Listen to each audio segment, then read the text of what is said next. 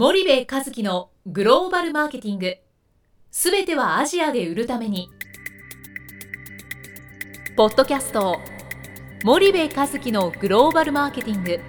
すべてはアジアで売るためには過去10年間で1000社以上の海外展開の支援を行った森部和樹がグローバルマーケティングを分かりやすく解説します。グローバルマーケティングとは世界のニーズに応えて利益を上げること。アジアで売るためにはものづくりプラスグローバルマーケティングを武器とした戦略を持たなければなりません。日本には素晴らしい企業が多く存在します。その企業とともにアジア市場を目指したい。再びジャパンアズナンバーワンと呼ばれる時代を作りたい森部一樹はそんな思いを持ちながらこの番組を皆様にお届けいたしますこんにちは、ナビゲーターの東忠夫です。こんにちは、森部和樹です。森部さん、あのーはい。最近、はい。あのーまあ、いろいろな相談をお受けになっていると思うんですけれども、はい。お客さんからどんな相談が多いのか、少しシェア、まあ、言える範囲ではい。シェアいただければなと思うんですが、はい。はい。えーっと、そうですね。あの、まあ、基本的に、あの、弊社に相談をしてくるクライアントさんっていうのは、まあ、製造業であるはい。というのが、あー一つですよね。はい。なので、まあ、相談の内容としては製造業が抱えているような悩みがほとんどですと。でその中でもやっぱり7割方が消費財メーカーさんなので、はい。えーまあ、消費財メーカーさんがあー、まあ、大きなウェイトを占めてますよと。はい。でまあ、消費財でもその生産財というか、まあ、B2B でも B2C でもその我々の会社にご相談してくるっていうのはほとんどがすでに現地で展開をしている会社。っていうのがやっぱりえー大半ではい。でその中で、まあ、5年10年やってきたけど、うんこうなかなかあマーケットシェアが上がらないんだと販売が伸びないんだと、もしくは落ち込み始めたというのがあ相談の大半ですかね。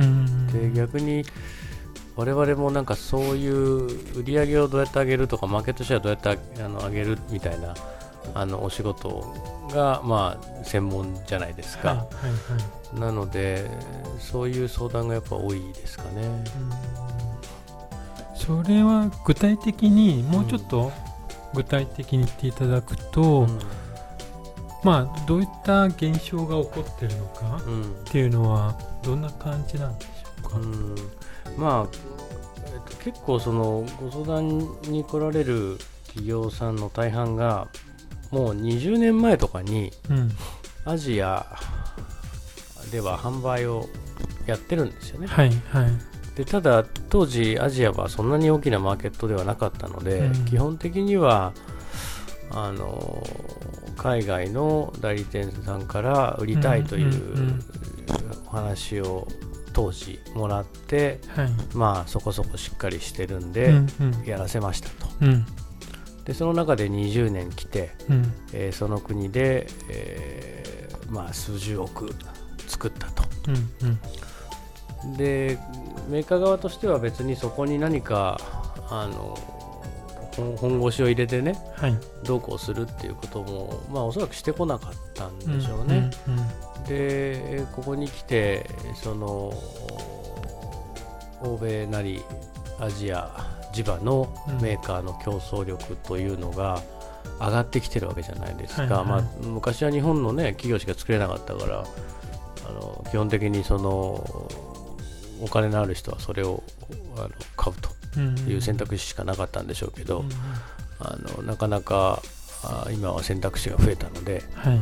えーマーケットシェアが落ち込んでうん。それに対してど何をこう対策をしていいのか。うん。一体自分たちがそもそも何がうんそのできていて何ができていないのかっていうことも分かっていない企業さんが多くて、うんうん基本的にはその海外から一番最初にお話をいただいたディストリビューターさんなり代理店さん任せなのでうんなんかどうしていいか分からないっうんうんていうのがご相談の大半ですよね。はいはいはい。じゃあそこが結構まあ欧米の先進企業との大きな違いで、うんまあ、20年前とか30年前に彼たちはそこに手を突っ込んで、うん。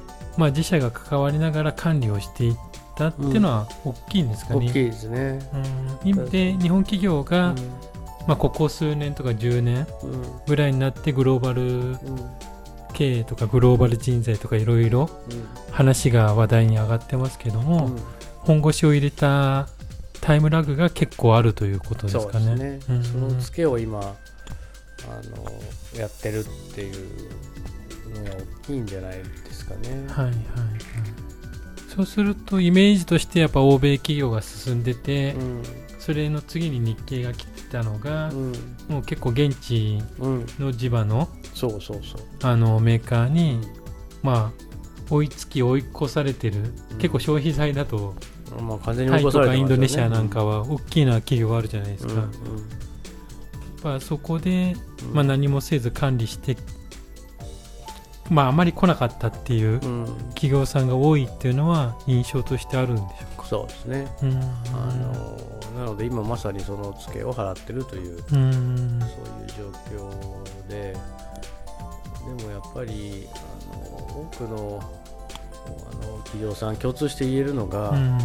どこに問題があるのかっていうことが、はいはいまあ、観点としてこう見えてないうのんがやっぱり多くて、はいあのうん、そそこからなんで結構ベーシックな感じですよね。うん。20年も前に出てるのに本当に何もしてこなかったんですよね、うんまあ、それうんうん。で全然構わなかったんでしょうね、日本の国内の市場が大きかったし、はい。アジアのそんなお金のない市場でうんいくら手入れたってっていう、うんうんうん。そんな世界だったじゃないですか、はい。だからあの、うん、そういうことだと思いますけどね。うーんなるほどね。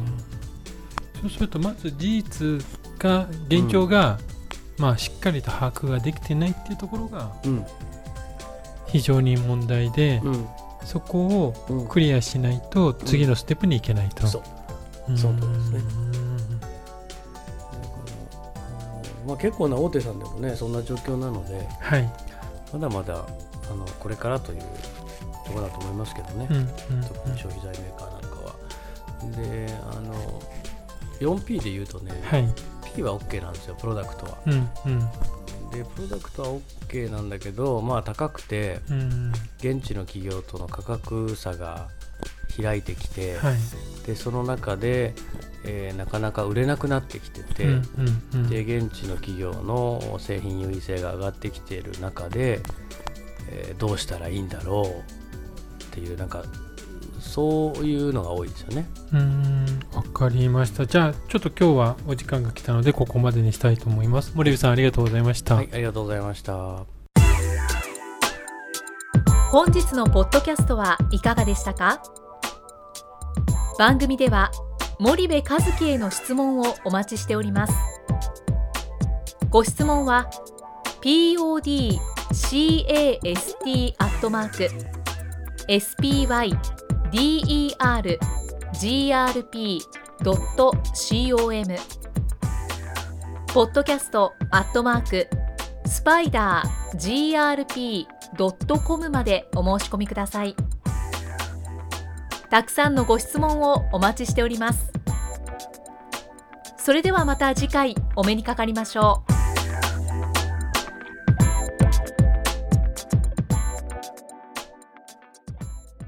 森部和樹のグローバルマーケティング。この番組はスパイダーグループの提供によりお送りしました。